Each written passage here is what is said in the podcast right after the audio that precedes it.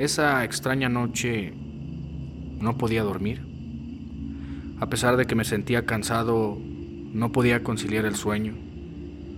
Me paraba constantemente a tomar agua en el silencio de la noche y por primera vez en mucho tiempo me resultó incómoda la soledad. Una soledad literal, porque estoy aquí, en un lugar desolado donde el poblado más próximo está a tres kilómetros de distancia. Me pasé viendo el reloj hasta las 3 de la mañana. Normalmente a esas horas escucho los aullidos de los coyotes, que más bien parecen ladridos de perro combinados con aullidos de cachorro. Se hicieron presentes sin falta como cada noche que paso en vela. Pero esta vez fue diferente. Un sonido más agudo acompañaba los aullidos de los coyotes. Fue natural la reacción de mis sentidos al escuchar una normalidad en la cotidianidad de las anteriores madrugadas. El sonido nacía como un pequeño quejido relajado y alargado para después terminarlo en un quejido intenso y doloroso. Mi primera reacción fue reclinarme en la cama para poner toda la atención en la naturaleza del sonido que producía la cosa. Yo soy escéptico en temas paranormales, pero todo apuntaba a que las historias fantásticas que me contaban tenían algo de verdad. Por lo menos el lamento desgarrador que habían platicado mis amigos se escuchaba, pero faltaba comprobar su motivo y su razón. Así que salí a atender el quejido humano que se mantenía en el aire. Mientras me vestía, Puse atención para lograr apreciar lo que decía y concluí que no decía nada. Solo eran quejidos, lamentos. Cuando salí, hacía un frío intenso acompañado de un ventarrón de aire que me congelaba el cuerpo.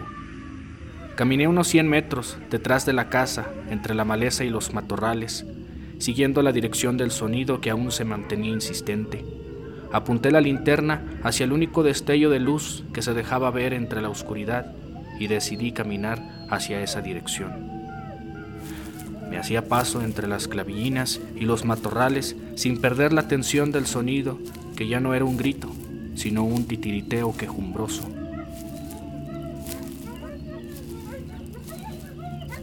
Lo que me asombraba era que ese sonido no era tan fuerte como el grito que me alarmó. Ahora lo notaba íntimo, sosollante y ensimismado. Volví a detenerme para corroborar el rumbo y me dio gusto saber que ahora podía ver la cosa con mayor claridad. Aunque la oscuridad era abrumadora, logré ver algo moviéndose entre los matorrales. Sus ojos brillaron. Me di cuenta que su silueta era humana y corrí hacia ella sin perder la oportunidad de conocer su naturaleza. Cuando estuve lo suficientemente cerca la miré por primera vez. Era una mujer, pero no me malentiendan, no era una entidad maligna ni nada por el estilo. Era una mujer, una mujer de carne y hueso, de aspecto indigente y desorientada. No importaba lo que yo le preguntara o lo que le dijera, solo lloraba y me miraba. En ocasiones gritaba desconsolada. El tiempo que estuve ahí con ella duró gritando y llorando, lamentándose, como lo que era, una persona con problemas psiquiátricos, para no decirle que parecía loca. La tomé del brazo y la llevé a la casa, la subí a mi automóvil y la llevé a la estación de policía. Claro que sí, resultaba incómodo llevar a una mujer gritando por las calles una vez en el pueblo. La entregué a protección civil y luego del papeleo correspondiente y de dar mi testimonio, regresé a mi casa feliz de poder ayudar a una persona. Para esto, ya casi eran las 5 de la mañana. Me quedaban pocas horas de sueño y decidí no dormir. Me puse a lavar la ropa. Pero después, como a las 10 de la mañana, fui a mi pueblo a comprar la despensa. Y el del súper me contó que había escuchado a la llorona. Anoche, en un tono presuntuoso, presumiéndome, me dijo que no solamente él había escuchado, sino que todos los clientes que habían llegado hasta esa hora le habían dicho lo mismo. Decían que eran lamentos desgarradores y algunos llegaron a aseverar que pedía ayuda. Fue ahí cuando me decepcioné al saber que todos escucharon a una mujer pidiendo ayuda en la madrugada y nadie la ayudó. Yo fui el único que la ayudé.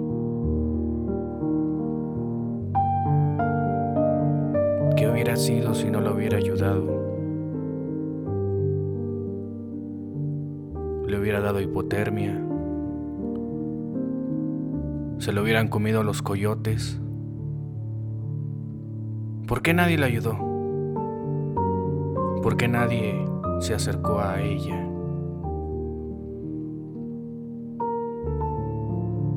¿Qué hubiera pasado con ella? O quizás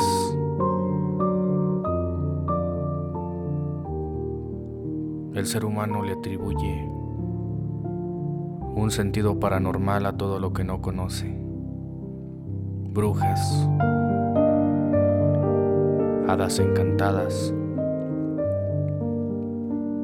entidades malignas. Hasta pedrean a los pobres tecolotes, a las lechuzas. ¿Sabían que las lechuzas no hacen ruido cuando vuelan? Es impresionante. El ser humano le atribuye una entidad paranormal a todo lo que no conoce. Pobres lechuzas. Malditos humanos.